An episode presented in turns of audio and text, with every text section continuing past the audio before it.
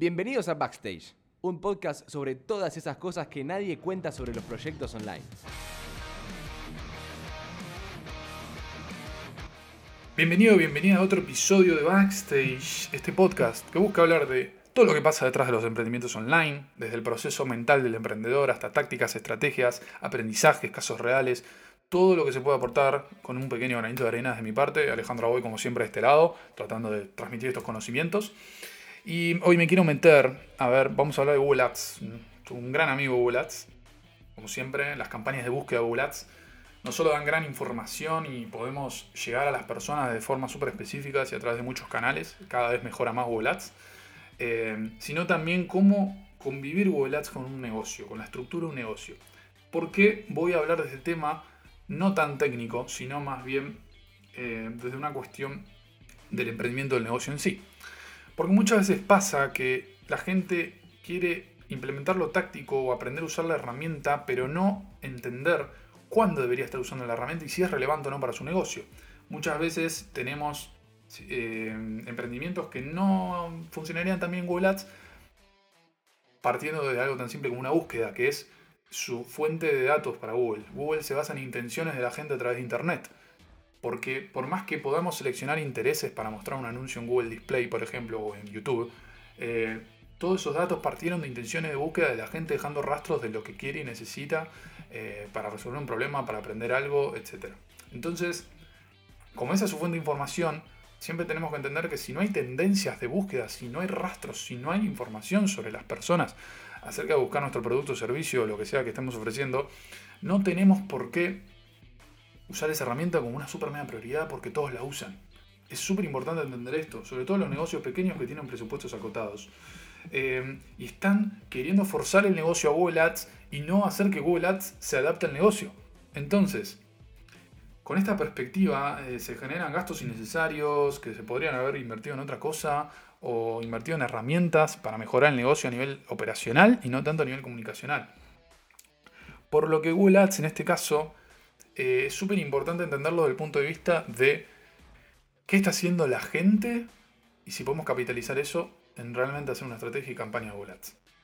Google Trends es la mejor manera de empezar.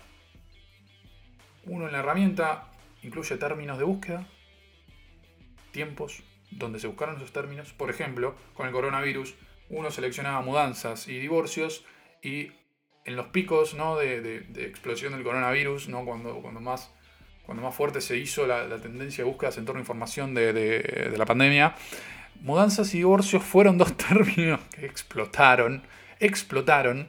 Entonces, si nuestro negocio de alguna forma u otra tiene relevancia para eso, por ejemplo, si vendemos, no sé, trabajamos eh, en proveer servicios de Internet, tranquilamente el término mudanza es súper relevante para nuestro negocio. Porque la gente que se muda, vamos a ofrecerle Internet. Pues va a tener que cambiar el proveedor de Internet, probablemente. Va a tomar una decisión en torno a ese producto o servicio. Ni hablar si somos abogados de, divorcios, ¿no? O queremos empezar a hacerlo debido a la tendencia. Em, pero ya tenemos un punto de partida que nos hace dejar de suponer. Nos hace dejar de, de querer usar Google Ads porque es lo que usan todos y no porque es relevante para nuestro negocio. Lo mismo con el Keyword Planner o planificador de palabras clave de Google Ads, que está dentro de la herramienta, es simple de encontrar, es muy intuitiva la herramienta para encontrar estas cosas.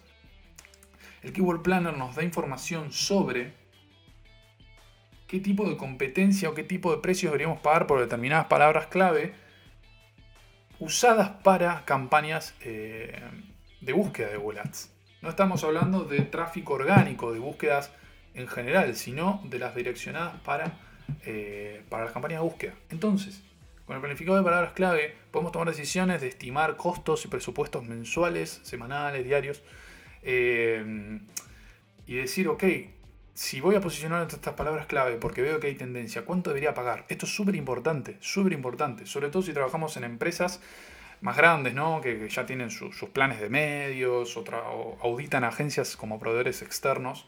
Entonces, no hay manera de estar eh, desperdiciando el presupuesto si uno sabe cuánto debería destinar y qué esperar. Porque esto es lo más importante.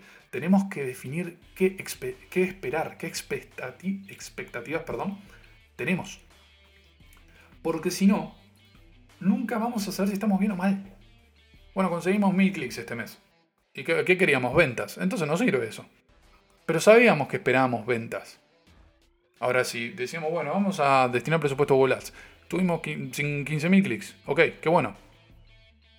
Que va a ser siempre bueno cuando no esperamos nada. Todo va a ser excelente cuando no esperamos nada.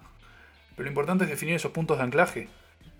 Y por último, más allá de tener estas métricas, de definir expectativas, ¿no? ¿Qué quiero conseguir? ¿Con qué objetivo estoy optimizando las campañas? ¿no? ¿Cómo configuro desde el minuto 1 la campaña? Más allá de ya haber validado si hay tendencias de búsqueda, si tenemos palabras clave, cuánta competencia tienen y cuánto deberíamos pagar, cuánto presupuesto destinar, sino también es definir cómo categorizamos el negocio dentro de Google Ads.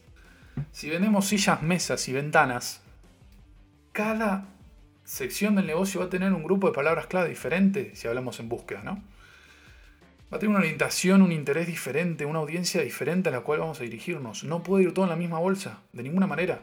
Porque ahí nos vamos a dar cuenta que según Google Ads, nuestro negocio, silla, mesas y ventanas, son tres negocios diferentes. Entonces, por uno vamos a tener una competencia, un costo por palabra clave. Va a ser todo distinto. Nunca tenemos que confundirnos de estar mirando cómo va la campaña cuando dentro vamos a tener grupos de anuncios con orientaciones diferentes. Podemos decir, eh, la campaña tiene una efectividad del 10% de clics sobre veces que se muestran anuncios. Qué excelente esto. Y entramos a ver los grupos de anuncios y uno tiene 25% de efectividad, el otro tiene 1% y el otro tiene 7%. Entonces, ah, estamos viendo dónde están las verdaderas fugas, dónde hay que optimizar, que hay que mejorar apenas y que hay que empezar otra vez desde cero, que hay que ajustar. Por eso más importante, ya para terminar con este episodio, es aprovechar todo lo que tiene Google para ofrecer de anuncios responsivos. Los anuncios responsivos permiten insertar títulos, descripciones, un logo, una imagen y que Google rote las variantes que quiera para llegar al mayor nivel de efectividad y que no dependamos de nuestra configuración y criterio manual para dejar las cosas, sino, es decir, Google, te doy toda esta información para que rotes los anuncios y me des el mejor resultado posible. Y fin, estamos haciendo que trabaje la inteligencia artificial y no nosotros. ¿Qué más importante que eso cuando queremos conseguir resultados rápidos, validar hipótesis y ver qué es lo más necesario para nuestro negocio? Esto fue todo por hoy. Un capítulo, boom, bomba, para bajar mucha información, pero sobre todo que a mí me parece lo más importante, como siempre, no explicar qué botones tocar, sino qué justificación le damos a cada paso que vamos a dar. Porque muchas veces, sobre todo si prestamos servicios de publicidad online y demás, el cliente dice quiero estar en Google y, es como que no es compatible con Google. Entonces uno, ¿cómo le explica al cliente? Estos son los argumentos. Como emprendedores mismos que queremos usar un poco la herramienta y demás, es importante tomar este tipo de decisiones y ver este tipo de conceptos, porque si no vamos a estar destinando un presupuesto a algo que quizás no es compatible con nuestro negocio.